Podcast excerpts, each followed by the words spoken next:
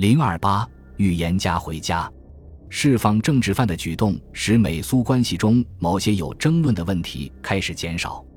一九八六年十二月，戈尔巴乔夫打电话给安德烈·萨哈罗夫，告诉他可以返回莫斯科。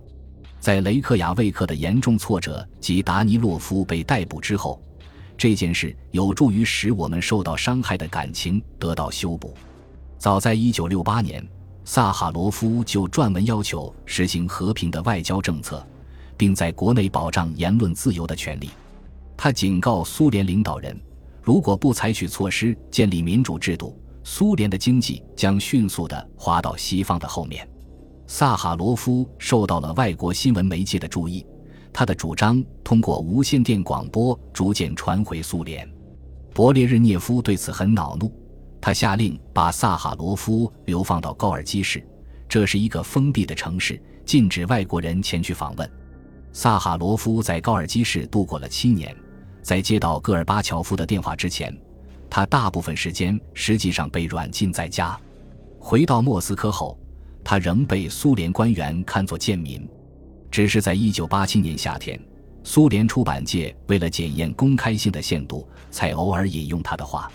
我们认为萨哈罗夫被流放是违法行为，而更恶劣的是，他的妻子勇敢的叶琳娜·波娜受到了克格勃的非人道待遇。她唯一的罪名就是毫不动摇地忠诚于她的丈夫，并斥责那些折磨她丈夫的人。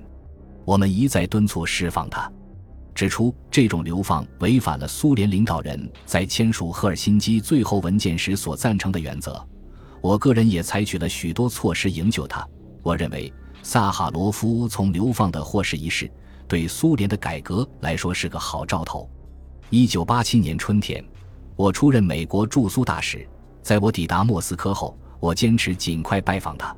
萨哈罗夫身材瘦长，动作笨拙，显然不是一个很强健的人。但他的大脑仍然聪明灵活，他说话缓慢，不时停顿一下，以选择最准确的措辞表达事物之间的细微差别。但他在论证他所支持的事业时，总是显示出他掌握着充分的事实。一九八七年我们第一次会面期间，他表现得异常乐观。他对他所受到的对待，并没有表现出牢骚满腹、心怀怨恨，而是关注着其他方面的问题。他敦促美国政府不要放松对苏联当局的压力，以释放所有在押的政治犯，使个人有权选择他们居住的地方，能够自由旅行，并且通过立法确认这些原则，以便使政策不致因官员个人的一时好恶而改变。他也表达了对戈尔巴乔夫的钦佩，他相信戈尔巴乔夫已经研究和了解了赫鲁晓夫的错误，他感到。戈尔巴乔夫想通过正确的手段改变社会，尽管他还没有公开说出他的计划。因此，他建议我们应不断地向戈尔巴乔夫施加压力，使他做正确的事情。而只要他前进的方向正确，就要对他给予支持。戈尔巴乔夫的确从未直接承认他赞成萨哈罗夫的观点，但他对萨哈罗夫以个人名义所做的呼吁，大多数做出了积极的反应。但是，戈尔巴乔夫没有理会他有关民族冲突的劝告，而这一问题正引起萨哈罗夫越来越多的注意。戈尔巴乔夫也没有接受萨哈罗夫为一个民主的苏联构筑框架的建议。戈尔巴乔夫如果更重视萨哈罗夫的呼吁，采取更果断的行动控制克格勃，以选举产生的官员取代党的统治，他的个人命运显然就会完全不同。但是。戈尔巴乔夫的确赞同使苏联逐渐向世界其他国家开放。他认识到，若不这样做，就不能使苏联成为现代化的、生产效率高的和富有创造力的国家。一九八七年一月，苏联不再干扰英国广播公司的频道，在随后的几个月里，又停止了对美国之音和西德德意志广播电台的干扰。一九八七年三月。当玛格丽特·撒切尔访问莫斯科时，他的观点严厉批评苏联违反人权和在阿富汗的军事卷入，在苏联的新闻媒介上得到了充分的反应。四月，我刚刚到达莫斯科，美国国务卿舒尔茨和美国众议院议长吉姆·赖特就接受了莫斯科电视台的采访。舒尔茨在阿富汗问题上直言不讳，赖特没有提到阿富汗问题，他错误地认为这样做不礼貌。当苏联采访者告诉舒尔茨，苏联军队是应阿富汗的邀请前去时，舒尔茨回答说：“不，他们不希望你们留在那里，他们希望你们撤走。”在春夏之交，